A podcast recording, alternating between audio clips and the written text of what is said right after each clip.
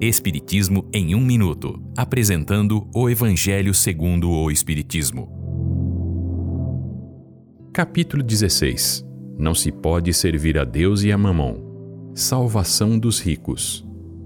Mateus em seu Evangelho escreveu: Certa vez, um jovem perguntou a Jesus o que deveria fazer para adquirir a vida eterna. Jesus respondeu: Siga os mandamentos: não matarás, não cometerás adultério, não roubarás, não darás falso testemunho. Honra seu pai e sua mãe.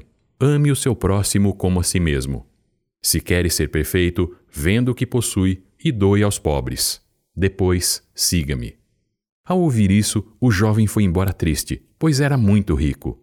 Jesus então disse aos seus discípulos: Em verdade vos digo que é muito difícil um rico se salvar. Certamente Jesus não pretendeu dizer que cada um deve abandonar tudo o que tem, mas ensinar que o apego aos bens materiais é um obstáculo ao progresso espiritual. O jovem acreditava que seguia todos os mandamentos e queria a vida eterna, mas recuou diante da ideia de abandonar todos os seus bens.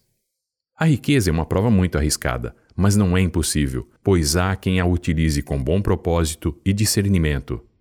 A riqueza é, portanto, um elemento de evolução moral, de desenvolvimento da inteligência humana, e cabe ao homem fazer bom uso para a sua evolução. Esta é uma livre interpretação. Livro consultado: O Evangelho segundo o Espiritismo, de Allan Kardec, edição 3, em francês.